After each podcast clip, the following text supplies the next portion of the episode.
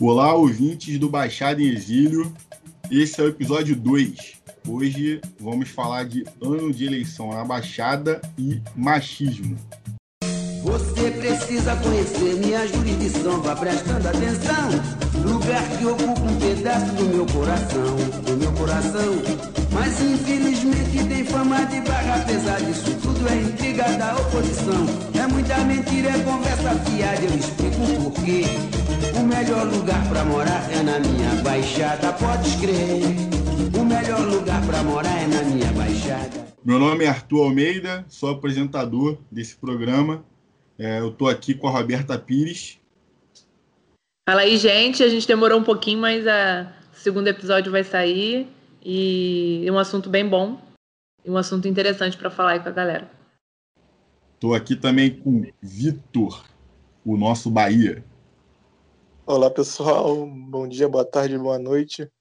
É, como a Roberta falou, a gente demorou um pouquinho, a gente chegou e o assunto é bem legal. A gente vai discutir sobre várias coisas e fica com a gente aí que vocês vão, vocês vão gostar. É, os informes da semana, dessa última semana, né? Porque já temos um hiato aí de quase três semanas. É, no Rio Grande do Sul, o assassinato do João Alberto, né? Aquela forma trágica, doentia que ele foi assassinado no, no supermercado Carrefour. E a partir disso, o nosso vice-presidente, né, o vice-presidente de vocês, como eu costumo falar, Hamilton Mourão, dizendo que não há racismo no Brasil.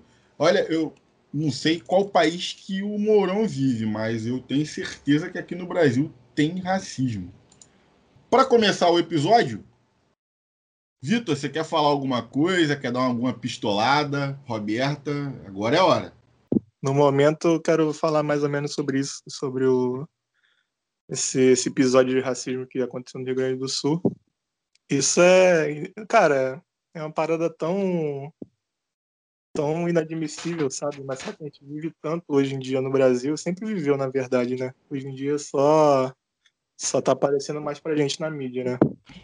É uma parada que embrulha o estômago de verdade, sabe? Todo mundo que tem um pouco de, de, de civilidade ou empatia tem que se revoltar contra isso, entendeu? Não ficar defendendo vidraça de banco e nem porta de, de mercado e nem nada, sabe? Porque as barbaridades que acontecem com o povo, principalmente com o, com o povo negro, cara, tacar fogo é o de menos, sabe? O que, que eles podem fazer? São mais de 300 anos de sofrimento que ele vive até hoje, sabe? Então, qualquer tipo de, de, de contra-ataque que o povo negro faça contra o Estado, contra esse, esse pessoal que, que barbariza todas essas pessoas, é, é, é, não, não tem problema nenhum de acontecer, sabe? Para mim, pelo menos, na minha opinião. Isso é só um revide de todo o sofrimento que eles passam, entendeu? Complicado foi ver gente dizendo que. É, como é que se fala? Relativizando a morte, de, o assassinato desse, desse, desse homem, desse senhor, desse cidadão, é, procurando ficha dele, policial, que ele tenha feito. Meu parceiro, não existe pena de morte no Brasil. Eu, eu, eu até lembrei de um caso daquele cara lá em Alphaville que xingou o policial de tudo quanto era nome, chamou de tudo. O cara branco, empresário, acho que era advogado, empresário, não lembro o que, que era. O policial não fez nada com ele. O, o desembargador na em Santos, andando sem máscara, xingou o guarda municipal de tudo. E o guarda municipal não fez nada. Eu não duvido nada se fosse um homem preto nas duas situações o policial e o guarda tinham arrebentado o cara na porrada. Eu tenho certeza absoluta. E, assim, ver gente falando sobre. falando, é, relativizando a morte desse, desse, dessa pessoa, né? é, por causa de ficha que ele tenha feito no passado, enfim, isso para mim é abjeto. E foda que, porra, um dia antes da consciência é, pô, tipo, acordar com essas notícias já, vendo no Twitter e tudo mais, pô, foi, sim, foi muito triste para mim. Eu, foi um, dia 20 foi um dia horroroso para mim, é. sinceramente. Foi muito, foi muito simbólico, né, ter acontecido logo no dia 20 ou logo antes do dia 20. Para para minha pistolada, então, para o meu primeiro para a minha primeira é, manchete, assim, eu diria, do podcast, é, já que sou vou meio que criticar meus colegas de meus colegas de profissão, que a gente costuma tanto mostrar manifestações no mundo todo e na Europa principalmente, e até aqui pelas, pelos nossos amigos irmãos sul-americanos também, mas a gente gosta sempre de ressaltar que aqui no Brasil, quando acontece, é vandalismo e não manifestação. Mas a CNN se retratou, eu não sei se a galera que está ouvindo chegou a ver isso, mas a CNN tinha colocado vandalismo, vândalos, blá, blá, blá, blá, e que acontece, isso. A CNN se retratou sobre, sobre o uso da palavra, mas é sempre bom pensar sobre isso e refletir o quanto a gente trata a manifestação do povo em outros lugares de um jeito, e aqui no Brasil sempre é ação de vândalos e, e sempre é tratado de forma diferente. Essa é a minha manchete para a gente começar. Como dizia Malcolm X, né? nunca confunda a reação do oprimido com a violência do opressor. Né?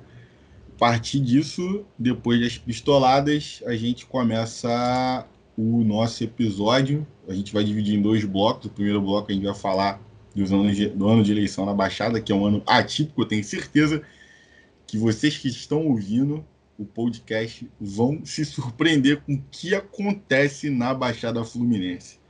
Vou começar elencando aqui algumas coisas que eu vi no meu colégio eleitoral e depois vou passar a palavra para o Vitor e para a Roberta para poder falar o que cada um viu em Nilópolis e Caxias. Bom, boca de urna, compra de voto, miliciano, distribuição de cesta básica para ganhar votos.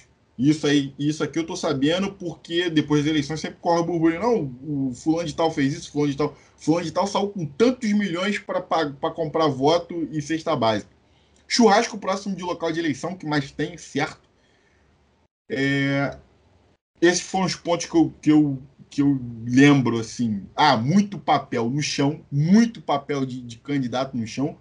E aí eu preciso não passar o pano, né, que eu vi de candidato de esquerda também, papelzinho no chão, muito, né? E assim, estamos em pandemia, pessoas sem máscara, fazendo aglomeração na rua, aquilo para mim foi algo absurdo. Eu saí para votar com duas máscaras. Com duas máscaras. Então, começando pela Roberta. Experiência das eleições na Baixada. Como é que foi em Nilópolis, Roberta? Conta pra gente.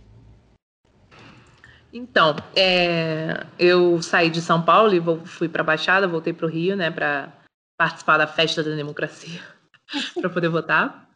É, e, e, quando as pessoas me perguntam como que é na como são as eleições na Baixada e, e eu falo que boca de urna, compra de voto e, e eventos e tudo mais são comuns, são até são comuns e são comuns por todos os partidos, sendo de esquerda ou de direita, é, papel no chão, boca de urna, tudo mais. Ah, eu escuto pessoas dizerem que se você não faz boca de urna, você não ganha na Baixada. Essa é a máxima que eu sempre escuto quando eu volto lá para as eleições. É, é, triste, é uma realidade completamente diferente do que a maioria das pessoas vivem na capital, que é muito mais controlado e muito mais é, fiscalizado. Eu soube de algumas pessoas que foram presas com, com malas de dinheiro é, distribuindo. É, na, em Nilópolis a gente não tem segundo turno, porque é uma cidade pequena, então o prefeito já está eleito, foi o não é o mesmo prefeito, porque o prefeito que é o Farid, ele ele se aposentou, mas colocou o, o, a família lá de novo, que ganhou. É, e é aquilo, né? A dinastia continua. Acontece não só em Lopes, como em outros lugares, mas a dinastia vai continuar. e não vejo no horizonte próximo, não vejo no horizonte uma mudança nesse formato de eleições. É isso que acontece. A compra é quem favorece mais o, o povo, para o povo poder votar. O povo só vota em quem. Em questão de educação também, assim, de, de cultura mesmo, não de educação de, de ter educação ou não, mas de cultura. É, a cultura de não, de não de não dar o voto sem, sem ter benefícios com voto, sem, sem ganhar um dinheiro, sem ganhar um, emprego, sem ganhar um, uma promessa de alguma coisa. É, essa, é a, essa é a realidade, não só em Nilópolis, como na, na, Baixada, na Baixada inteira. O que eu mais ouvi é, das pessoas, principalmente aqui, aqui em São João de Meriti, vai ter segundo turno, né? É o, pre, o prefeito que tá, doutor João, e o que está no o que tá o outro que está na concorrência é o Léo Vieira, né? É, o que eu mais ouvi foi o seguinte: ah, o doutor João não fez nada, é, o Léo Vieira eu conheço ele, vou votar nele porque no ruim, no ruim ele vai me arranjar um emprego, vai conseguir se precisar para o hospital ele consegue para mim. E o que eu tenho percebido é que aqui em São João a milícia está bem presente na, nas eleições. É, ouvi relatos aí de ameaça a aquelas pessoas com bandeira na rua, entregando panfleto é, de candidatos aí que estão sendo apoiados pela milícia. E você falou que o, que o prefeito que ganhou em Nilópolis, é, ele é da família do, do, do, do Farid, né? Ele é o quê? Ele é neto? É o Abrãozinho. Eu acho que ele é sobrinho. Sobrinho? Deixa eu dar uma olhadinha aqui. Ah, Mas acho que ele é sobrinho. Que falar carreata, barulhenta que para o trânsito. Muito, muito, nossa, muito. Direto, nossa senhora. Cansei de acordar final de semana com aquela, aquele monte de gente berrando, tocando campainha, uma barulheira do cacete. Vitor. Sim. Como é que foi a eleição em Caxias? Então, cara, é... Caxias sempre é uma cidade muito grande, né? Então, a zona aqui que acontece, a bagunça que acontece é gigantesca. E assim, antes de começar a falar, eu queria levantar um ponto sobre isso, é, sobre a eleição da Baixada, que o pessoal fala que a gente sabe votar e tal, mas tem uma coisa que, que os, políticos, os políticos utilizam muito, que é a questão da pobreza mesmo do povo, sabe? Porque é nesse momento que, pelo menos, sei lá, três, quatro meses, não sei quanto tempo que pode fazer propaganda eleitoral, é quando a pessoa que está lá na bandeira está ganhando 150, 100 reais ali, tá entregando panfleto, está ganhando dinheiro, tá ligado? Cara, querendo ou não, é, é, essa cesta básica que o cara dá faz uma puta diferença na vida da pessoa. Você vai falar o que para ela, tá ligado? Que ela tem que ter consciência política e votar certo para melhorar a cidade dela. Porra, ela tá passando fome ali agora, cara, tá ligado? Nem é fome às vezes, é tipo assim, cara passando uma necessidade, tá ligado? Tá precisando Ainda mais no ano de pandemia, né? Sim. A gente fala de 100, 150 reais, 200 reais, que é pouco, mas, porra, para muita gente é dinheiro que compra 5 quilos de arroz ali, um feijão, a farinha e tal, a carne, e a pessoa passa um mês, tá ligado? Então, às vezes, a gente tem que botar muito na balança que, que a forma que esses políticos usam é a, a pobreza na Baixada e mantém tudo isso intencionalmente, sabe? Para que quando chegar essa época de eleição, ele possa oferecer um, um emprego de maqueiro na, na no hospital para o sobrinho de tal pessoa, ou, ou, no colégio, em tal lugar e tal. Essa boca de urna mesmo, cara. Aqui em Caxias eu vi gente oferecendo 200 reais, 250 reais a pessoa, comprar, comprando o voto da pessoa. Porra, uma pessoa que, que tá passando necessidade, ainda mais hoje em dia, em época de pandemia e tal, é errado, sei, mas só que, porra, isso faz a diferença do caralho pra muita gente, cara, tá ligado? Então, antes de falar isso, você tem que ver muito de, de falar que o pessoal não sabe votar nem nada, a gente tem que botar tudo isso na balança, entendeu? E perceber todo, perceber todo o contexto do lugar. E, tipo assim, aqui em Caxias, cara, é, vai ser uma bagunça a eleição, porque o Washington Reis, que já era prefeito aqui de Caxias, ele foi reeleito, 52% de, de votos, só que a candidatura dele está sob júdice, que ele está com problema na, no, na justiça, no TSE. E acho que até o dia 18 de dezembro ele tem como recorrer e ser a última chance dele. Se for até chegar essa data, ele não conseguir, vai anular essa, essa eleição. E pelo que eu entendi, porque essa parte é muito confusa, o, vai ter novas eleições com os mesmos candidatos a prefeito sem o Washington Reis. Quem estava em segundo era um tal de Marcelo do Seu Dino, que ele era bolsonarista ferrenho também, entendeu? Aqui em Caxias está muito sem saída, que aí depois dele vem o Dica, que é um cara que sempre concorreu aqui, mas nunca ganhou. Tem a filha do Zito, né? Andréa Zito também, que estava em quarto lugar, eu acho. Até aí eu consegui, é, com a vertente da esquerda que tinha aqui, era, acho que era a professora Iva, Ivanete, ou Ivanete. Ivonete, isso. Eu cheguei a votar nela, conheci ela porque ela foi vice, foi candidata a vice-governadora junto com o Tarcísio. Conheço o trabalho dela, ela é muito competente e tal. Só que aqui na Baixada não tem isso, entendeu? Não tem como a esquerda fazer muito pelo povo, entendeu? Porque aqui é muito.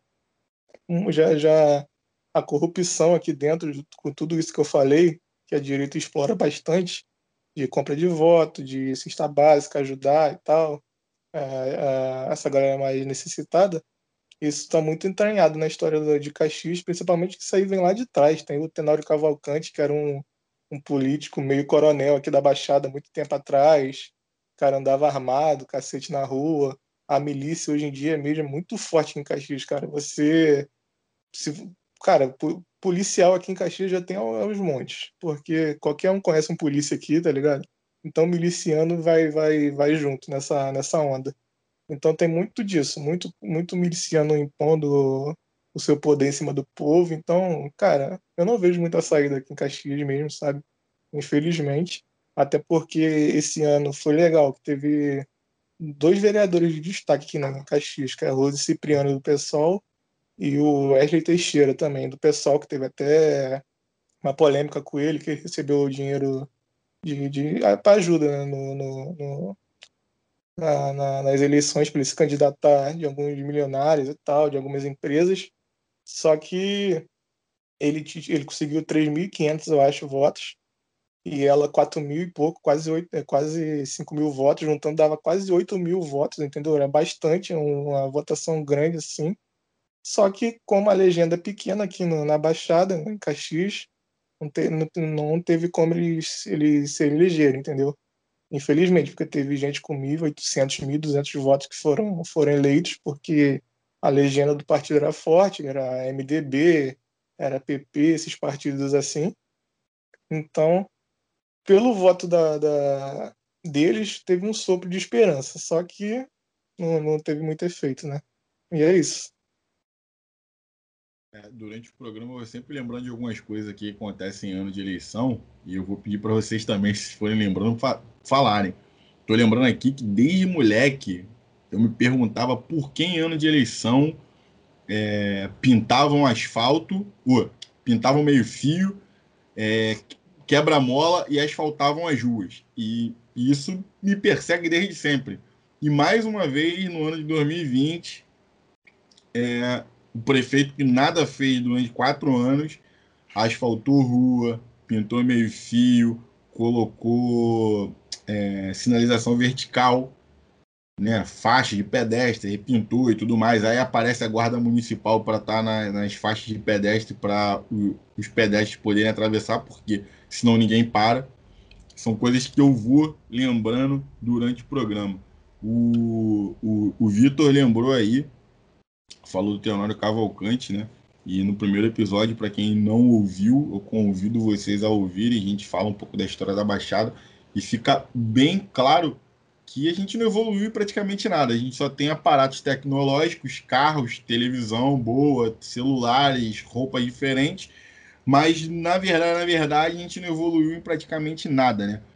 É, o conservadorismo aqui impera muito grande e também além dessa questão, tem uma essa questão que o Vitor toca, né, da, da pobreza, como a direita explora essa pobreza, né, como os candidatos mais radicais, né, falam que o Boulos é radical, mas eu não vejo nada de radical no Boulos, falam como esses candidatos aí que, que, que são policiais, que vêm na milícia, que, que, vão resolver a segurança pública através da bala, né, a gente percebe como é que a Baixada não evoluiu em absolutamente nada.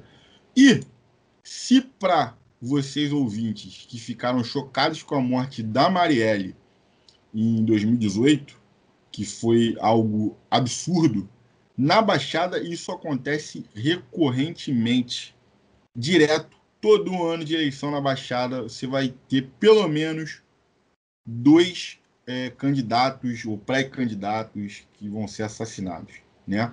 Eu tenho alguns dados aqui, então eu vou dar uma rápida leitura aqui para não ficar muito grande e depois a gente coloca isso nas nossas redes sociais. É, eu vou começar aqui. É, o Grupo Direito à Memória e Justiça Racial identificou no início de 2019 é, a agosto de 2020 10 assassinatos de pré-candidatos a vereadores na Baixada Fluminense. O perfil, em geral, das vítimas é de homens com histórico, de envolvimento com milícia e, em boa parte, com relação direta na prestação de serviços ilegais no território ou esquemas de corrupção do poder público municipal. Nova Iguaçu registrou o maior número de execuções relacionadas ao pleito eleitoral em 2020, com o assassinato de três pré-candidatos, seguido de Duque de Caxias com dois e Magé com dois mortos. Inclusive, recentemente uma cabo eleitoral foi assassinada né, um pouco antes das eleições. O TRE, o Ministério Público, não coloca a investigação desses crimes como assuntos principais para entender o que acontece na Baixada.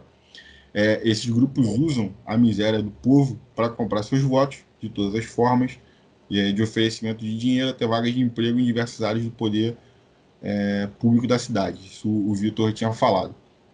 É, tem aqui uma. A gente pegou alguns dados, né?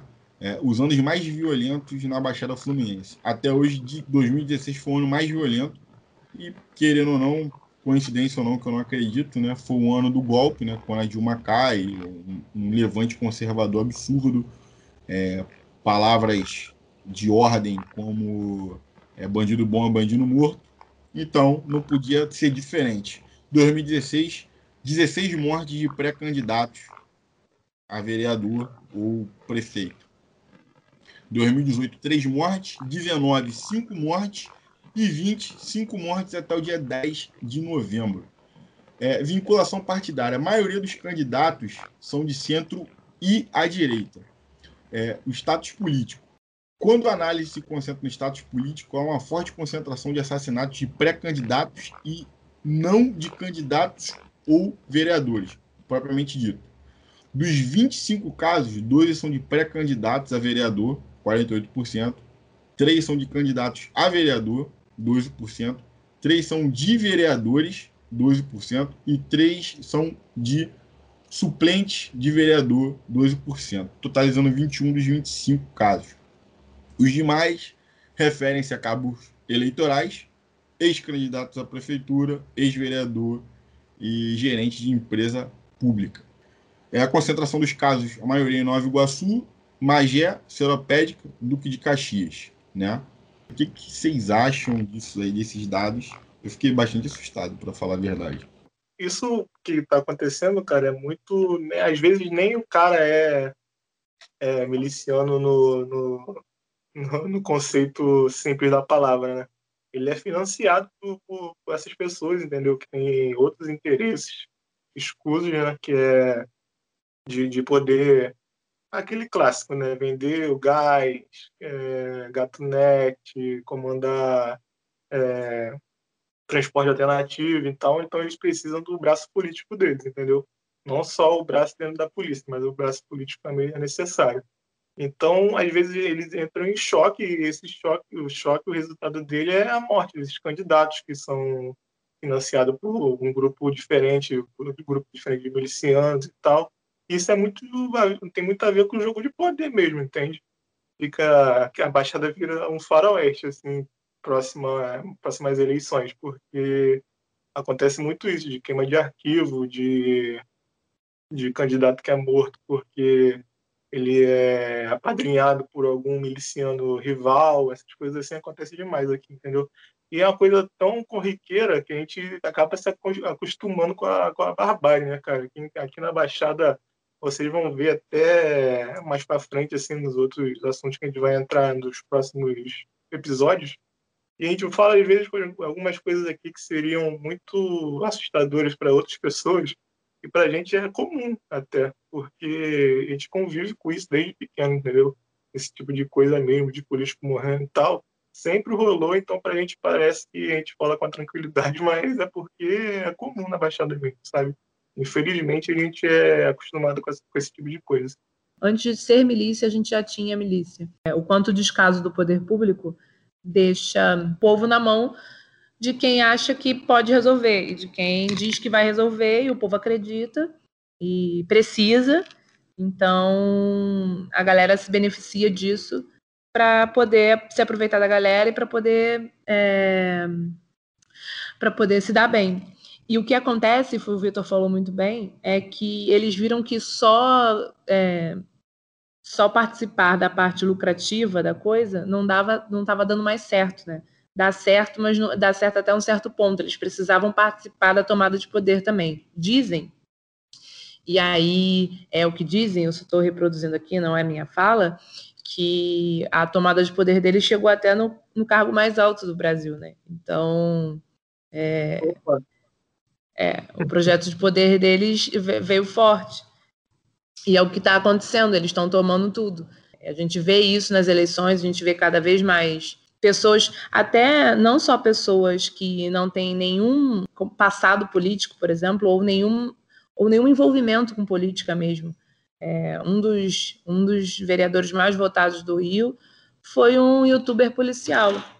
É, com todo respeito aos youtubers e, obviamente, com todos os respeitos aos bons policiais, o youtuber policial não tem nenhuma, nenhuma história de envolvimento com política ou de projeto de base ou projeto de, da cidade e tudo mais, mas uh, vê na oportunidade da eleição uma maneira de um emprego, uma maneira de participar e assim, eu ainda diria que acho estranho se não tiver pessoas por trás dele ajudando na tomada de decisões. Isso é o que mais acontece, é que projetos milicianos escolhem um candidato, colocam um candidato lá, e aí o candidato precisa votar de acordo com os interesses desses caras na rua. É o que mais acontece, é o que está acontecendo.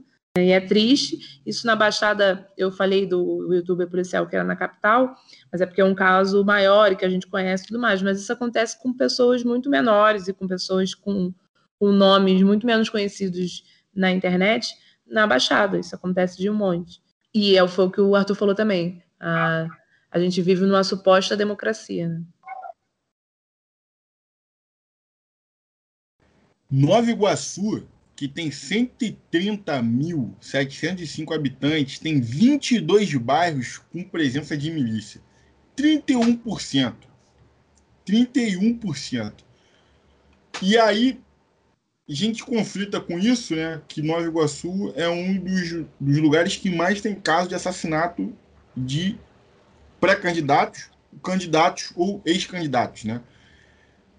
Bom, não é uma coincidência ter mais milícias, são 22 bairros, e Nova Iguaçu ser um dos lugares que mais tem morte, seguido de Magé, Seropédica e Caxias, né? É, eu tenho alguns dados aqui no portal UOL, é, que demonstra que 80% das localidades do Rio de Janeiro existe suspeita de interferência da milícia.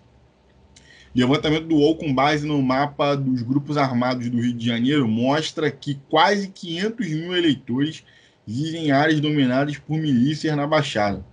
17,5% dos moradores que votam. Né? Nova Iguaçu praticamente quase 30%, 30 do, do, do município de Nova Iguaçu é tomado por milícia. Assim, é, é impossível, é, é impossível que se tenha democracia dessa forma. É, as pessoas se assustam muito, principalmente porque a mídia cobre demais, né? As milícias da Zona Oeste e tal, Barra, esses lugares assim. Sendo que, cara, milícia existe aqui na Baixada, sei lá, desde a época de 80. Antigamente era muito grupo de extermínio que tinha aqui eles se refinaram e viraram milícia aqui, entendeu? Eu acho que não, não, não, não tem nem interesse político de, de, mudar isso, porque eles já estão no, no, na política do Brasil inteiro, na verdade, até no poder supremo aqui do Brasil, né, o, o nosso presidente. Então, esses currais eleitorais que a milícia cria aqui na Baixada vai se perpetuar muito ainda. Então, assim, a gente debate aqui, só que a gente vai acabar não achando uma resposta assim de uma solução. Até porque a solução está bem longe de acontecer, entendeu? Hoje em dia, hoje, como, como eu falei, agora que veio a ter é, vereadores aqui na Baixada da Esquerda, aqui em Caxias, né? Que tiveram é, uma votação até elevada, entendeu? Juntando de dois assim, principais, teve quase 8 mil votos. A candidata a prefeito teve 17 mil votos também.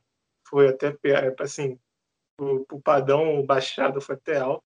Tem só esses pequenos pontos assim de esperança que a gente tem, só que a coisa é muito mais entranhada na história e no território do lugar. Então, enquanto não tiver interesse da mídia nem interesse público nisso, isso vai continuar por muito tempo. E tem uma outra questão, né? É, eu, quando, a gente, quando a gente estava pesquisando esses dados aí para poder montar a pauta, na minha cabeça eu achava que quem morria era exatamente quem queria entrar para propor mudança. Tem candidato de esquerda que morreu aí nesses dados, mas, sim, em comparação com a galera de centro e, e direita, ou centro-direita, ou de direita, é absurdo. Tipo assim, ou seja, é, é um matando o outro que é rival, né? Ali do grupo de miliciano e tal. E, tipo assim, queria fazer uma aspa aqui que pode estar ouvindo, ah, miliciano, não é que a gente está colocando eles no grupo de milícia, porque como eles são policiais militares, é, realmente se chamam miliciano, miliciano. Inclusive, eles não gostam de serem chamados assim em audiência, é, quando eles têm que depor. Tem juiz que chama. Ah, eu quero ouvir o depoimento do miliciano. Tipo, eles não gostam. Mas, enfim. Porque já, já pegou uma conotação ruim, né? Já pegou o uma conotação miliciano. Ruim. Exatamente. Já. Então, assim. Mas a carapuça serve que é uma beleza, né? Porra, uma maravilha. Inclusive, o Brasil é um dos únicos países no mundo, me arrisco a dizer que é o único país no mundo, que milícia é formada exatamente pelo Estado. Porque normalmente milícia, quando são formadas em outros países, é, os exemplos mais. Né? É, os exemplos mais crassos são na África, né?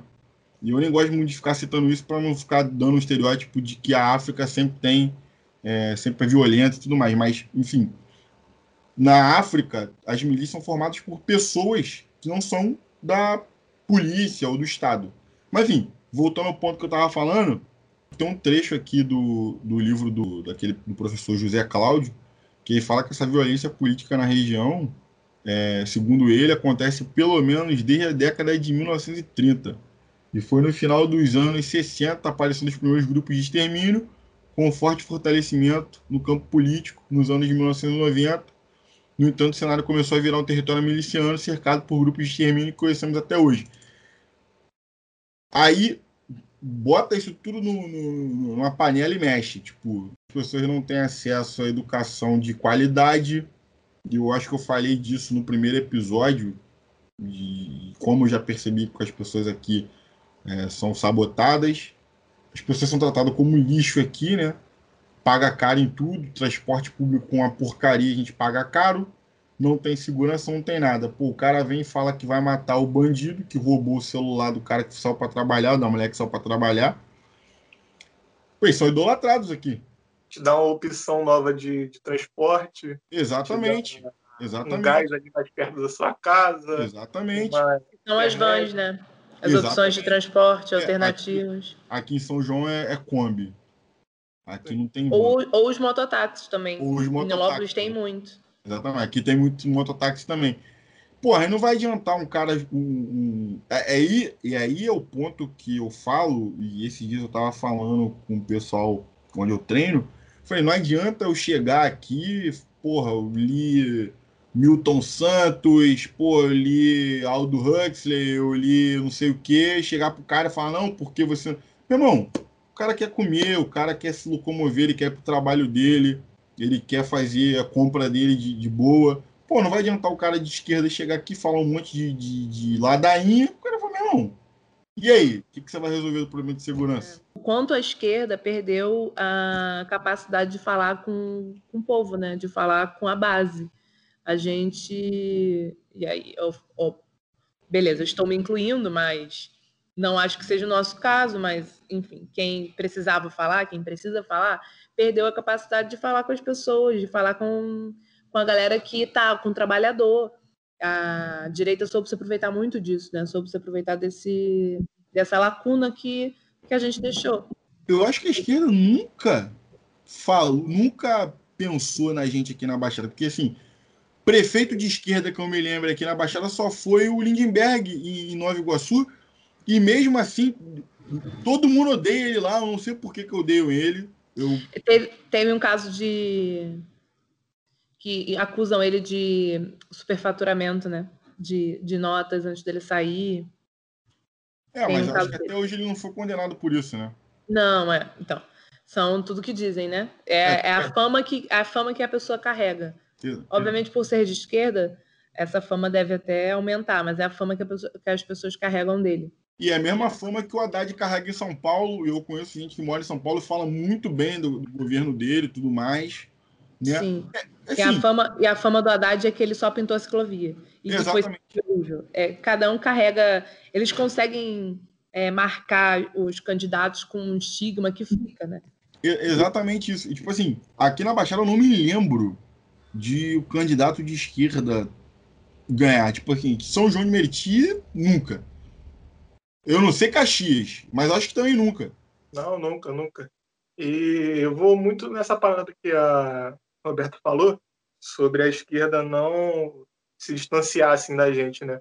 Porque é nisso que a milícia entra, que tipo pega um povo totalmente afastado de, de do Estado já, porque não tem nenhuma um aparato do Estado para ajudar, então a milícia chega, fornece, fornece é, internet, gatunete, transporte e tal, e ajuda a pessoa. Ah, quem, quem fazia isso anteriormente era o próprio, próprio tráfico, também fazia esse tipo de coisa, entendeu? Muito, pô, cara, a gente fala de gente que, pô, não, não tem, mora em casa de madeira, mora na frente de, de, de esgoto, essas coisas assim, entendeu? Então, como você vai, vai, vai falar com um cara que quem ajuda ele ali paga um remédio, paga um feijão, faz alguma coisa por ele, você vai falar o que pra esse cara, se o Estado não ajuda ele em nada, tá ligado? E, e nisso também, claro, não comparando uma coisa com a outra, pelo amor de Deus, tá ligado? Só que a, a igreja se aproveitou muito desse distanciamento da esquerda com o povo, entendeu? Foi nessa que, que ela, porra, a igreja é o lugar que as pessoas vão para interagir, vão para fazer festa entre eles, é ali que eles fazem amizades, tem um convívio social que, que em outro lugar não tem, porque na Baixada tem esse negócio da violência e tal, e a igreja proporciona esse tipo de coisa. E dentro da igreja, isso aí não tem como mentir, que rola essa parada de, de é, influenciar e voto. O pastor fala, o padre, não sei quem for, de tal igreja católica, evangélica, qualquer outra, o cara vai indicar um, um, candidato que é da igreja, que é um pastor fulano de tal, um missionário fulano de tal. Isso rola. Então é mais um curral eleitoral formado pela própria igreja ali, que a direita aproveitou muito isso, entendeu? Porque muito das pautas que, que a igreja fala, a direita abraçou para ela, para conseguir esses votos, entendeu? Então é isso que acontece aqui na Baixada, cara. É um de um lado a milícia tomando tudo de, de, assalto, assim, né? Porque reprimiram muito. A... Tem tráfico, claro, só que a milícia tomou muito isso do, do lugar deles e, e tomaram para eles também os votos, tudo relacionado à política. E a igreja também, entendeu? A igreja influencia, influencia muito isso também de, de, na parte política aqui na Baixada. Não, a, igreja, a igreja influencia absurdamente em tudo aqui na Baixada Fluminense. Porque se a gente. Porque se a gente para para pensar, teve uma vez que eu estava conversando com um amigo, isso tem muito tempo, mas isso tem muito tempo. Conversando com um amigo, a gente estava questionando por que tem tanto bar e tanta igreja aqui na Baixada. E aí, o, o, o raciocínio que eu chego, toda vez que eu volto, lembro desse negócio e, e, e eu, eu, lembro disso, é, eu chego numa conclusão que é o seguinte: as pessoas têm uma vida desgraçada aqui na Baixada, né? A gente tomaram tudo da gente, deixaram só migalhas pra gente. As pessoas têm uma vida desgraçada, trabalham pra cacete, acordam cedo pra cacete, chegam tarde pra cacete de casa, pegam um transporte público horroroso, né? E aí é o ponto que é o Baixada Exílio, tipo, porque não é só o transporte que sai da Baixada para para o Rio, para a capital, para a pessoa trabalhar. Também tem o transporte do próprio município do Rio de Janeiro, que é precário. Então ele sofre na Baixada e sofre no Rio. Então ele só tem duas coisas, como a gente pouco tem cultura aqui na Baixada, né? A cultura é pouco difundida aqui, ele tem duas opções. Ou ele enche a cara, ou ele vai para a igreja. Na, no bar ele afoga as mágoas, na igreja ele é, pede ajuda pela sua alma, tá ligado? Exatamente. Eu falar que eu sou do bar. Só para deixar para os ouvintes aí, caso queiram convidar a gente. Por favor. Não me chama para pra vigília, não. Me chama pro bar. Não, Pô, chama me chama para o bar, bar também. Para finalizar o, o, o, primeiro bloco, a gente ir para o segundo bloco. É, a gente nem sempre foi progressista, né? A gente nem sempre foi de esquerda. A gente nem sempre votou certo. A gente nem sempre foi militante. Então. E a gente não vai nem falar aqui, nem colocar as pessoas na fogueira e dizer quais votos elas deram. Mas, mas já teve voto muito esquisito por aqui. Mas, só para deixar por aí. Eu quero dizer aqui, tipo, é, quero falar aqui de votos controversos que eu já dei na minha vida, né? Que a gente estava conversando aqui antes de começar a gravar. Bom, pô, na minha vida eu nunca votei em presidente de direita. Porém, porra, já votei no senador Crivella e o Romário. Foram as minhas piores escolhas da vida, de sempre, para qualquer coisa. Votei nele. Ah, uma vez eu votei num candidato que meu pai pediu que era amigo dele, era policial e tal, não sei o quê. Aí eu votei no cara. Mas assim, tudo de direito. Isso acontece muito, né? Pedido, ah, vota aqui no meu amigo e tal. Eu não na voto, minha família. Agora eu não voto mais em ninguém. Inclusive, domingo, quando eu fui votar, encontrei um vizinho meu aqui, que é de direita, que é bolsominion. Pô, vota no candidato aqui, porque pá, não sei o que, amigo. Tá, me dá um negócio aí. Peguei, andei mais um pouco, joguei fora, fui votar Isso, em ninguém. Pega pra ele não dar pra outra pessoa. Isso aí. Roberta, em quem você votou que você se arrepende? Eu votei pouco, né? Eu votei poucas eleições, acho. Mas dei todos os meus votos para o PT, para presidente, então tenho essa, tenho essa plaquinha que posso carregar. É, mas para senador, já votei errado, obviamente. E não tinha opções também, né? Mas aí é uma outra história. Mas já votei no Crivella para senador. Já votei. E, e outra, né? Na Baixada, voto errado é um pouco complicado, né? Por exemplo, olha as opções que eu tinha, que as pessoas tinham para prefeito de Nilópolis, por exemplo. Como não votar é, errado? Eu tô, eu tô enrascado aqui em São João. Eu provavelmente é. não vou votar. É difícil, é difícil. Mas mais do que isso, mais do que o, apertar o voto em si, eram coisas que a gente reproduzia antes, né? Que tinham a ver com eleições e tinham a ver com toda a conjuntura da. Enfim, que traz. que pode até ser um gancho para o próximo bloco, mas eu vou deixar o Vitor falar ainda do, do, dos votos dele. Mas eu falei aqui diante do quanto eu. É, já 2014 era tem pouco tempo isso. Já já estava na faculdade, já já estava me já estava começando a criar o pensamento mais progressista, mas ainda queria que os índios morressem, os índios vizinhos do Maracanã, que morressem para a Copa do Mundo, morressem é um pouco forte, mas estou aqui hiperlativizando, mas que queria que eles não fossem problema para a Copa do Mundo. Queria que. Quantas vezes eu já não reproduzi machismo e quantas vezes já não reproduzi coisas que esses candidatos hoje falam e muitas pessoas não tiveram oportunidade ou ainda não pararam para refletir o quanto quanto são coisas ultrapassadas. O quanto amigas minhas, que hoje em dia, já que estamos falando de eleição aqui, não são nem mais minhas amigas por causa disso. Se alguém, se alguma delas estiver escutando isso, elas vão se identificar. Mas como quanto eu o quanto eu me distanciei de muitas pessoas da Baixada, porque mudei, porque evoluí, porque li mais, porque me informei mais, porque conheci outras realidades, formei minha cabeça muito mais aberta, progressista, democrata, blá blá blá. E elas continuaram com o pensamento que eu tinha quando eu tinha 15 anos, quando eu estava na escola. Elas continuaram com a mesma cabeça e eu mudei. E, então é meio que incompatível. Isso acontece muito. Mas que bom que estamos os três aqui fazendo Baixada em Exílio. Já tivemos votos errados, mas agora, a partir de agora, a gente não vai votar mais errado. Bahia agora, que tá tipo Rotenberg na live. O Vitor tá, o Vitor tá pensando o que, que ele vai falar. Não, é. Não, eu também, o, como o Arthur falou, a Roberto também, já votei errado pra cacete, muita coisa, mas eu votei no Crivella também, já para senador, Romário também, já votei, já votei em vereador que era amigo de fulano e tal. Para deputado federal, quem você já votou errado? Ih, rapaz, esquece isso daí, mesmo. Esquece. deixa estar, deixa estar. deixa no imaginário das pessoas. Deixa, deixa pensar, deixa criar esse mistério aí. Vai lá no, no, no episódio 100 eu falo quem foi. Bom. Você Promessa, hein? Eu vou cobrar, hein? Eu vou cobrar isso também, vocês estão ouvindo, né? O episódio 100, o, o Bahia vai falar em quem votou para deputado federal. Eu vou cobrar. É, esse foi o final do primeiro bloco. Agora a gente vai para o segundo bloco. Atenção, atenção, senhores passageiros.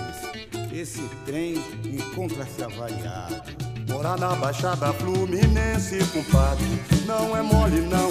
Morar na Baixada Fluminense, compadre, não é mole não. É preciso ter um santo forte pra aguentar esse rojão. É preciso ter um santo forte pra aguentar esse rojão. A gente vai falar aqui de machismo e na época, quando a gente montou essa pauta, o Robin tinha sido contratado pelo Santos e pouco tinha sido divulgado os áudios dele no processo criminal na Itália.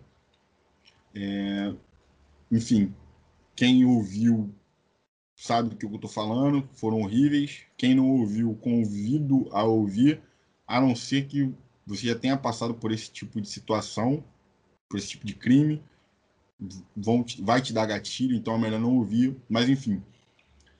E a gente tava batendo um papo para poder montar a pauta e o que a gente vê de jogador de futebol que reproduz esse tipo de, de, de situação, esse tipo de comportamento, é, isso é algo até normal dentro do futebol. E a exceção é o contrário, né? É, é... a exceção é o contrário, se tem jogador progressista é. que pensa diferente. Né? Eu nem digo propriamente de, de esquerda, você não precisa ser progressista de esquerda, pode ser progressista de direita. Sim, sim. Mas o que eu Mas... vejo é uma normalidade diante disso no futebol. E a gente estava conversando, eu e o Vitor, né, é, sobre isso, como isso é normal entre os homens aqui na Baixada né? É, esse, é, esse, pensamento, esse jeito de agir, esse jeito de falar, como eu, eu, ouvi o Robinho falar que sexo oral não era sexo, né? Não consentido ainda por cima. E eu queria começar esse assunto aqui. É... Roberta, como foi para você é, o machismo que você sofreu na Baixada, né? é, como é que foi crescer é, sendo uma mulher aqui na Baixada, com todos os ideais machistas que a gente tem aqui, né, com todo esse conservadorismo que tem aqui. Como é que foi crescer assim? É, é tanta coisa que eu poderia falar que eu estou até meio perdida. Eu tenho que é, realinhar aqui a, o pensamento do que eu vou falar. É, primeiro, vou falar então do, do meu da minha, da minha família e de, de como cresci, da minha vivência no, no âmbito familiar. Eu tive muita sorte de ter um, pais que reproduziam o mínimo possível, porque, obviamente, é, no ambiente que a gente viveu, no ambiente que a gente é, morou, é, não ser nem um pouco, ou ser o mínimo, é muito difícil. Então, eles eram, é, em comparação com as outras pessoas, muito progressistas e muito de boa com relação a, a, a eu ser mulher, a eu querer fazer coisas, a, a, não, a não terem. Ah, você não é homem, não faz isso, ou esse tipo de coisas associadas a mulheres. Eles eram muito tranquilos e me criaram desse jeito, tanto é que sempre fui pipa voada. E eles me criaram, pipa voada é ótimo, né? E eles me criaram. Só lembrei daquele vídeo do Se Ficar Puto é Pior. Eu era pipa tipo isso. Enfim, e então tive uma. É, eu fui exceção e eu tive uma criação boa com relação a isso. É, mas, morando onde é, morei, em Nilópolis, pegando o transporte on, as horas que pegava. Eu contei no primeiro episódio também que trabalhei em Botafogo por muitos anos e voltava muito tarde. Voltar e estudava à noite também na UERJ, fiz jornalismo na UERJ à noite. Saía da UERJ, cansei de sair da UERJ 10, 11 horas da noite. E, e chegava na Pavuna, no metrô da Pavuna, é, meia-noite.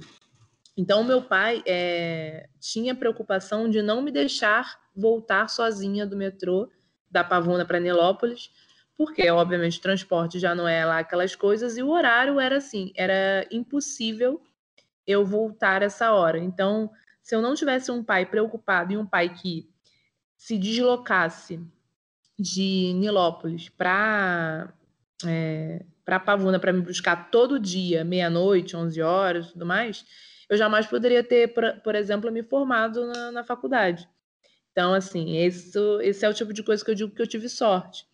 Mas era preocupação constante de você estar tá dentro do, do trem, de você pegar um trem cheio quando eu voltava mais cedo e o trem era mais cheio. É, preocupação constante de você não pode entrar num vagão muito vazio, você não pode ficar muito perto de, de caras, você não pode entrar num vagão muito cheio. Você sempre tem que olhar onde está o grupinho das meninas. É, são coisas que as meninas fazem quando pegam transporte público. Quando você sobe num ônibus, você nunca pode ficar perto de onde está o cara, por exemplo. São pequenas preocupações que você nem pensa no dia a dia, são naturais, que a gente vai fazendo, mas que a gente só faz porque porque o machismo é muito grande. E na Baixada é muito grande mesmo, assim. E foi um assunto onde com a minha prima, por exemplo, a gente estava falando sobre, sobre nascer mulher, sobre ser mulher numa família da Baixada e tudo mais. O meu primo, ele é ele é um Bolsonaro arrependido, mas que eu duvido que não vote 17 de novo no próximo na próxima eleição, porque os Bolsonaros arrependidos estão arrependidos até certo ponto, né? Porque quando chegar lá na, na hora, vai apertar 17 de novo. É uma escolha difícil. Aí a gente estava falando sobre isso, e meu primo, ele vai ser pai, e teve um chá de bebê, um chá de revelação. Meu primo também mora na Baixada, a família é tudo da Baixada. E teve um chá revelação para o sexo do bebê. A maioria do, dos primos que nasceram foram mulheres. Só o meu irmão nasceu de homem ainda na, nessa geração assim de, da família. Então era tipo, ah, como é que vai ser, como vai ser e tudo mais. E era o discurso no, no chá era não, vai ser menino porque ele vai levar para o Maracanã, porque tem que ser Flamengo. E assim, eles nem perceberam, eles não, eles nem percebiam um discurso tão, tão machista assim. É, ah, não, porque vai ser menino porque vai carregar o nome da família, porque tem que ser menino, porque vai ser amigo do Dudu. Dudu é o meu primo que vai ser o pai. É, e, e, e aí minha prima, que eu não estava lá, mas minha prima que estava, ela se revoltou um pouco e ela falou: Ah, é, gente, mas vocês estão percebendo que vocês estão falando isso para mim, para minha irmã, para as meninas que nasceram agora? Vocês não ficaram felizes quando a gente nasceu? Tipo, foi, foi pior para vocês? Foi difícil? Ah, mas não, não é assim. Você está entendendo errado. Mas quando saiu que era menino, que o filho que vai nascer do meu primo é menino, foi uma comoção, foi uma é, uma comemoração e tipo, ah, e tudo mais. E aí quando ela falou, vocês ficaram tristes? Você está desejando a infelicidade das pessoas, falaram para ela. Do tipo, como se desejasse se nascer menina fosse infelicidade pro, pro casal é esse nível de coisa, e, e não adianta a gente falar. Você está percebendo o machismo na fala de vocês? Vocês criam caso, é tudo mimimi. Vocês criam caso. É o que mais a gente escuta na Baixada, que é mimimi, que a gente cria casa, que é ovelha negra, que é esquerdista, que é esquerdopata, que bababá, bababá, bababá. Eu ainda fui escolher uma profissão é, completamente machista, porque eu sou jornalista, mas eu trabalho com esporte também. Então, bom, dito isso tudo, é foda, a situação é foda, a situação continua foda, mas a gente tá de pedacinho em pedacinho tentando melhorar, e o que a gente pode fazer na Baixada é a gente mesmo melhorar e que a gente faça com que as próximas gerações, que, as nossos, que os nossos filhos, netos e que as nossas próximas gerações é, sejam melhores do que eu, o que a gente foi, o que a gente já passou. O que eu vejo muito é que a maioria dos caras que, que ainda reproduzem o machismo, assim, não vou dizer que eu não reproduzo o machismo porque o machismo é estrutural então a gente tenta se desconstruir de várias coisas. Mas os, os caras que não tentam se desconstruir disso, né? O que eu percebo neles é que, na verdade, eles têm medo porque a maioria das mulheres estão se desconstruindo dessa questão. Tipo assim, pô, por que que tem uma festa? Cara, isso me matava em qualquer é, rolê que eu tinha com um amigo meu é, das antigas. Tipo assim, porra, festa na casa do fulano de tal. As meninas levavam comida e os homens bebida. Meu irmão, se eu quiser levar comida, eu vou levar comida, cacete. São pequenas coisas que a gente nem pensava nisso, né? Do tipo, Sacura. por que, que os homens têm que levar bebida e mulher comida? Tipo, que Pô, isso? Teve uma vez num, num, grupo de WhatsApp, ah, meninas levam comida. Eu falei, pô, mas por que, que a gente não pode levar comida? Aí, é. porra, enxurrada, né, de mensagem.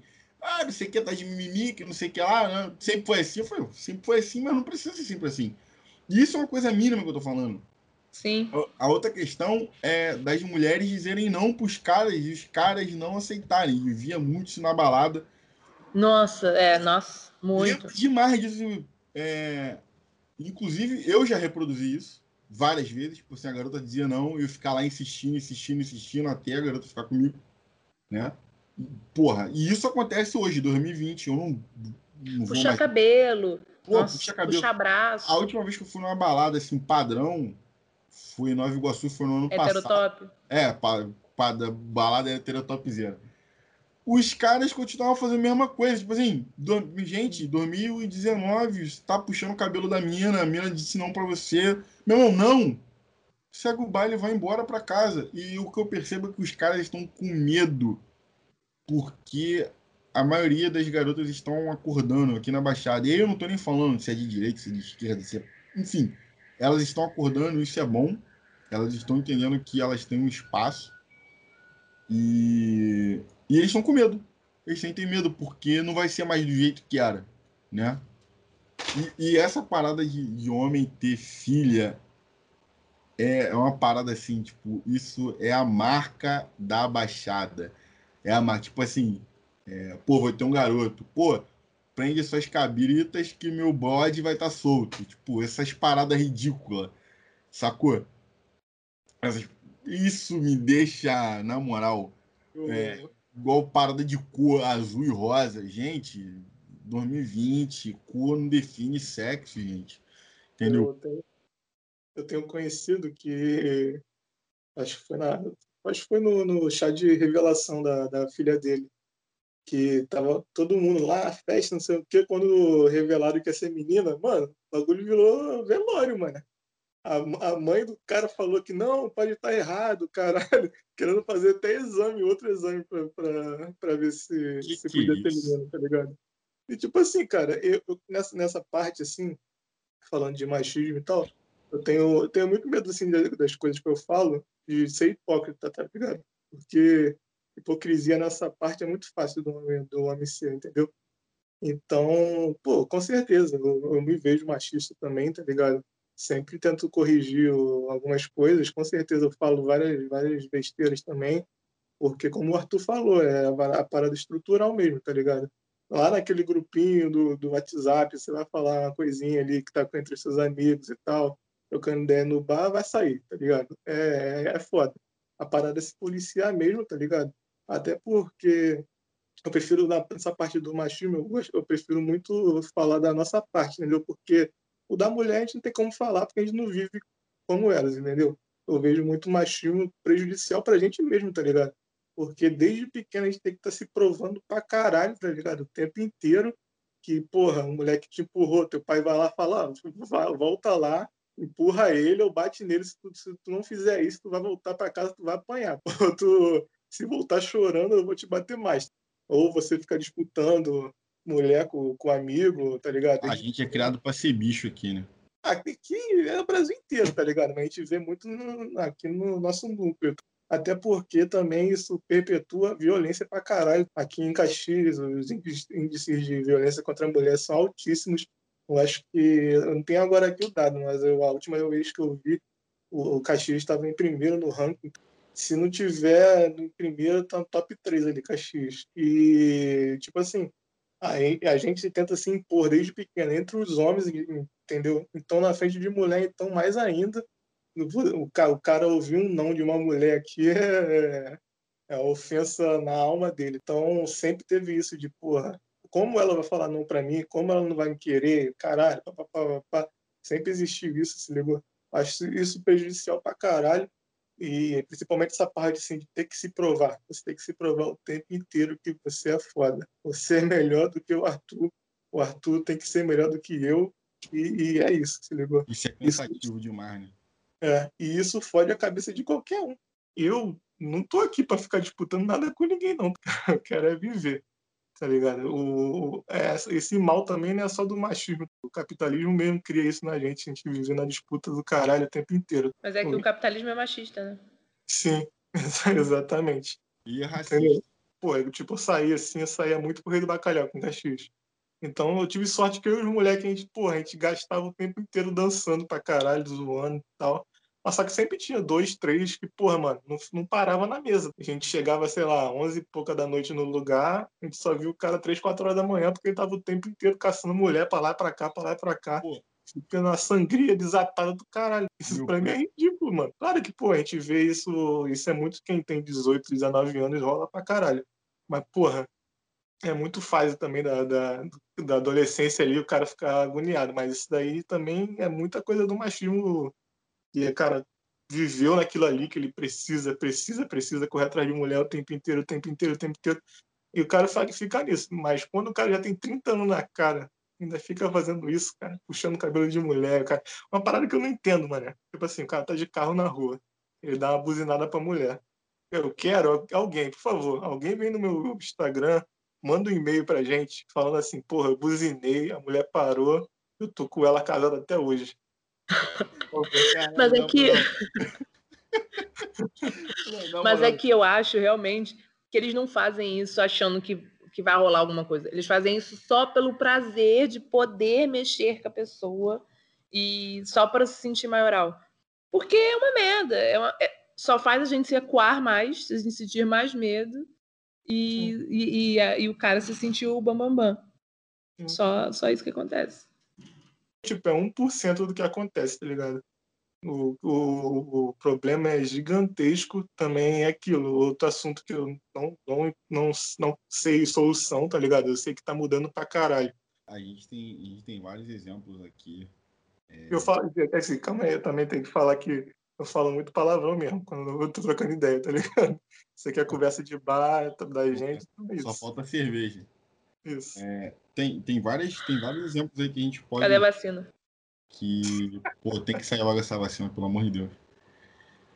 E, tipo, por exemplo, como tudo isso daí, por que a gente puxa esse assunto, né? O que isso tem a ver com futebol? Eu fico imaginando um cara. Obviamente eu não tô passando pano pro Robinho, gente, mas você imagina um, um não o Robinho, mas você imagina um, um, um, cara que foi criado na Baixada Fluminense, com todos esses aspectos, né? Obviamente traz consequências psicológicas grandes, é, pode trazer baixa autoestima, é, violência excessiva, o cara quer se provar o tempo inteiro, esse negócio de, de ficar saindo, e eu já vi isso várias vezes, eu me sentia muito mal com isso, tipo, sair com meu primo, qualquer lugar, eu ele ficava rodando, rodando, ele, vamos comigo, eu odiava aquilo, e ficava indo nas garotas toda hora, tipo, tomava 20 tocos pra beijar uma mulher, uma garota, né, na verdade. e, pô, mandavam aquilo ali como certo e aquilo ali nunca me desceu na goela, eu sempre achei aquilo chato, sempre gostei de sair para me divertir. E era exatamente isso, pô, sair para se divertir é coisa de viado. Ainda tem a questão da homofobia. Não, se divertir é pegar mulher, assim. Entendeu? É, se divertir é pegar mulher. Você não pode sair pra, porra, curtir o ambiente, dançar e tudo mais. E se acontecer, de você se interessar por alguém, aí beleza, mas tipo assim, a finalidade exclusiva era sair pegar mulher, sair pegar mulher. Entendeu?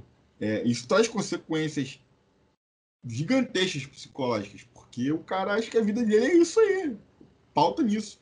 E além disso, é, eu vejo os relacionamentos da galera aqui na Baixada, eu não posso dizer como é que é no, no, no bairro rico, porque eu nunca morei, mas aqui a gente pode ver que a maioria se conhece, tipo assim, namora 10, 15 anos, aquele namoro que a gente sabe muito bem como é que é, né? É, a garota sempre em casa, o maluco sempre saindo com os amigos, aprontando tudo, a garota, tipo. É, Acha que o cara tá em casa. É, achando que o cara tá em casa, quando descobre que ele faz merda, tipo assim, ah, não, isso acontece, a família vai, passa pano, caralho. E assim vai, aí a gente vê aquele relacionamento de, de de rede social, né? Ah, lindos, namoram há 10 anos o cacete. E tipo assim, por quê, gente? Por que, que tem que se manter esse tipo de relacionamento, essas pessoas se tratando? Isso quando não são os dois, né? Mas aí se mantém por conveniência, eu não sei que conveniência é essa. Tipo, é, é, várias questões envolvidas que tem um problema em comum chamado machismo, né? Sim. Tenho amigas que descobriram que o cara namorava duas ao mesmo tempo, por exemplo, e continuou com a pessoa depois. o cara. A outra menina chutou o cara, e aí o cara escolheu a outra pessoa e ficou com a outra pessoa. Eu, eu sou um pouco revoltada com essa história até, mas o que eu, o que eu pude falar para ela é: você tá, você tá sendo idiota, você tá sendo boba, mas é, o que eu posso fazer por você como amiga, eu não vou me distanciar de você por causa desse, dessa pessoa, mas quando essa pessoa é, fuder com você, com essa pessoa acabar fazendo merda de novo, eu vou estar aqui do seu lado para te ajudar. E eu continuo aqui. Mas, obviamente, não dá para continuar com uma pessoa dessa. Porque, obviamente, as pessoas podem mudar a gente falou aqui do tanto que a gente mudou e do tanto que, que a gente evoluiu e, e tudo mais. Mas há situações que a gente vê que são é, recorrentes. E que o cara é 7-1, que tá, tem um machismo entranha, entranhado e, e, que ele não, não enxerga, e que quer se sentir o bambambam, bam, bam, e quer se sentir o maioral, e, que, e quer sair, quer estar com a menina, e aí mostra posta foto com a menina, mas também quer estar na balada. E aí posta foto escondido, e a galera fala: ah lá, que cara, é muito bom, né? A pessoa nem descobre, caraca. É assim com os amigos, é tipo. E, e tem um milhão de outros casos. Não, e quando tem filha mulher, aí o protecionismo é exacerbado, né? Tipo assim, não, minha filha não vai fazer isso, minha filha é. não vai é. fazer aquilo. Aí todo mundo fala: olha o quanto que você já fez os outros sofrer, agora vão fazer a sua filha. Vai pagar o pecado com a sua filha. Pagar tipo, o pecado com a sua filha. É um, círculo, é um círculo vicioso, né? Tipo, é. o, o cara cresce com, com ideia, vai tendo aquela matriz de dados botada na cabeça dele ali, de machismo, disso, daquilo outro, o cara vai reproduzindo, reproduz o que o pai dele aprendeu né? Ou às vezes nem tem pai, então aprende na rua. Sim. Com os amigos, né? É... Vira pai e passa os mesmos ensinamentos que ele teve para o filho ou filha. Se for filho, muito provavelmente vai ser igual ao pai. Muito provavelmente. Pode ser que haja uma mudança no meio do caminho, como acontece comigo, como acontece com o Vitor, acontece com outros amigos meus que são progressistas e que tiveram pais uhum. que obviamente reproduziam o machismo e reproduzem até hoje, mas a lógica, né, pelo ambiente que vivemos é que isso não aconteça, que ele continue reproduzindo.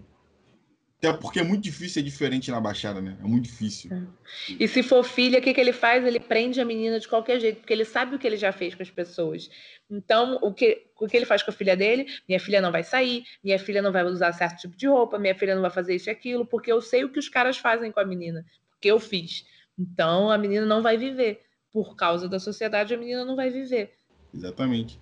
Tem uns dados aqui é, segundo o mapa da violência de 2016 do Instituto de Segurança Pública, dos 396 casos de homicídio de mulher no estado do Rio, 92 foram na região, aqui, na Baixada Fluminense.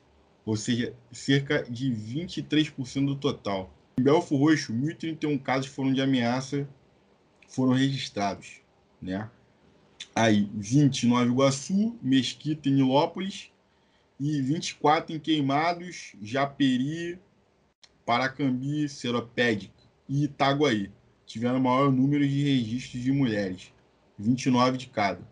Na área do 20 Batalhão, o número quase dobrou nos últimos anos. Acho que o 20 é Nova Iguaçu. Nova Iguaçu Mesquita, não tenho certeza agora. É, as ocorrências de homicídio somaram 119 na região em 2016. O número de lesão corporal dolosa é ainda mais alarmante. Foram 9 mil registros, caso, é, cerca de 10% dos casos de estupro no estado foram na região da Baixada, sendo 988 mulheres estupradas. É, assim, é, muita, é muito crime relacionado a, a crime contra a mulher, crimes sexuais e homicídio, né? Homicídios são gigantescos e aí a gente falou desse assunto de, de, de relacionamento, de relacionamento, esse, os relacionamentos mais padrões que a gente vê aqui na Baixada, que são os mais problemáticos, que é exatamente isso. Eu falava que a maioria dos caras tem tido medo das mulheres, né?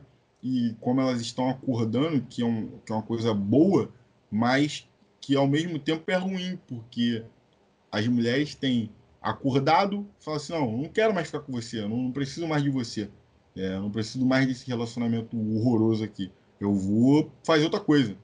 E eles não aceitam e vão lá e matam. Tanto que o número de homicídios é quase que absurdo aqui e na Baixada Fluminense. ajuda, né? Quando acontece algum tipo de caso desse, a polícia não ajuda, não, não investiga direito, não prende cara. E, então, sem, acaba... e sem contar que tem isso, né? O, o, machismo que tem na própria polícia. Eu já fui registrar alguns casos na delegacia com clientes né, de, de violência doméstica. E na própria DEAN, né, que seria a delegacia especializada para mulher, tem policiais mulheres que reproduzem o machismo. Né? Não, e, e, isso de, da, da violência vai muito no, nessa parte de se provar que a gente falou. Porque acontece alguma coisa, o cara vai falar: quem ela acha que é para fazer isso comigo?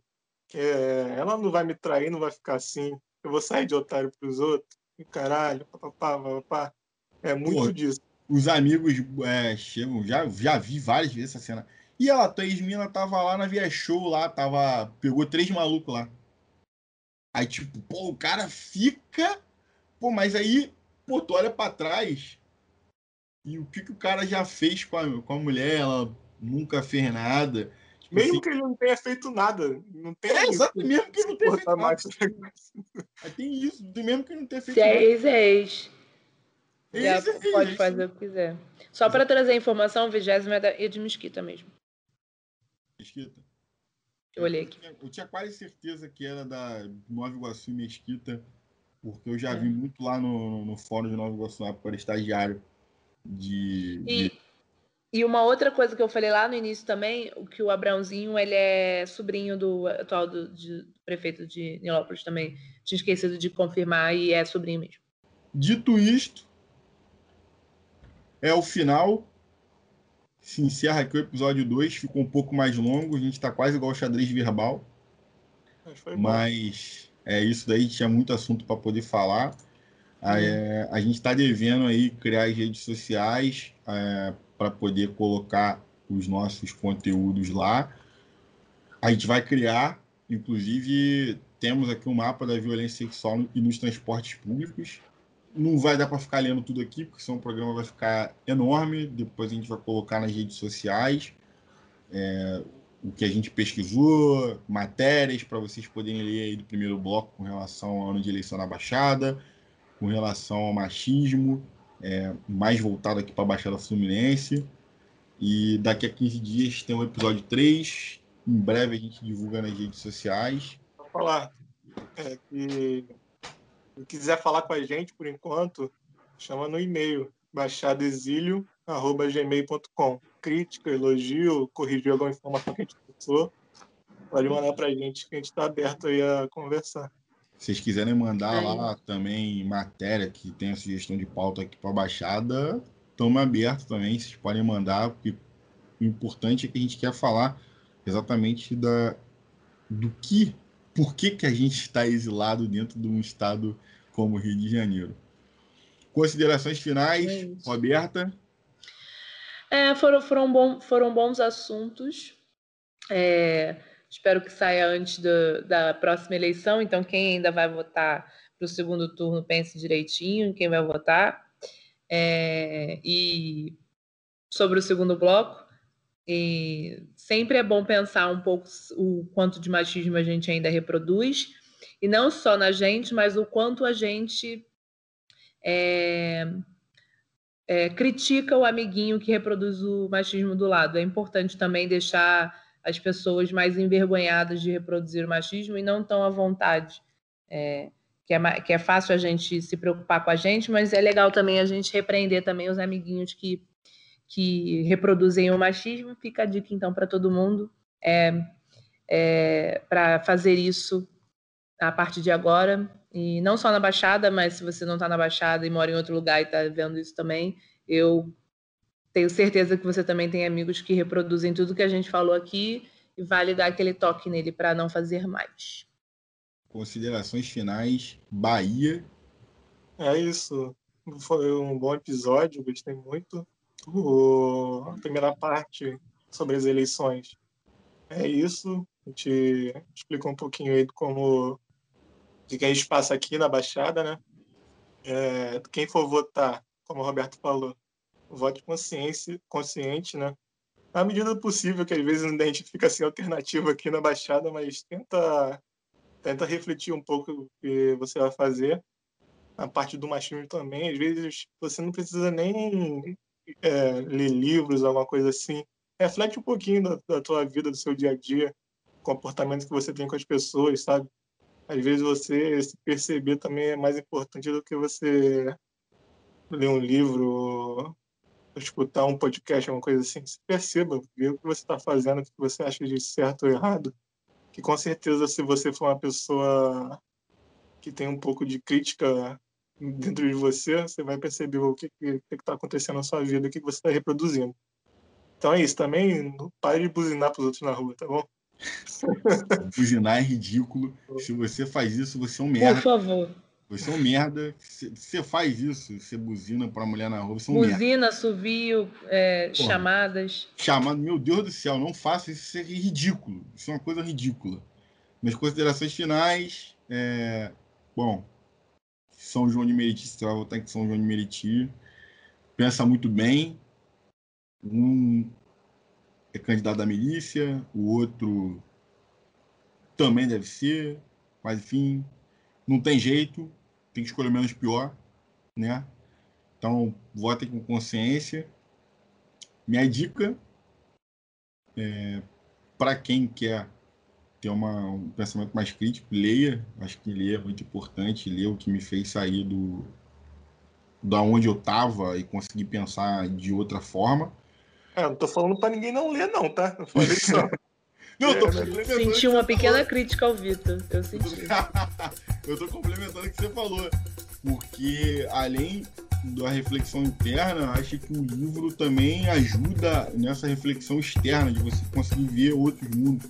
Né? Principalmente pra gente que mora aqui na Baixada, que às vezes não tem é, dinheiro para poder sair, para conhecer outros lugares, ter acesso a outras culturas, acho que o livro é muito importante.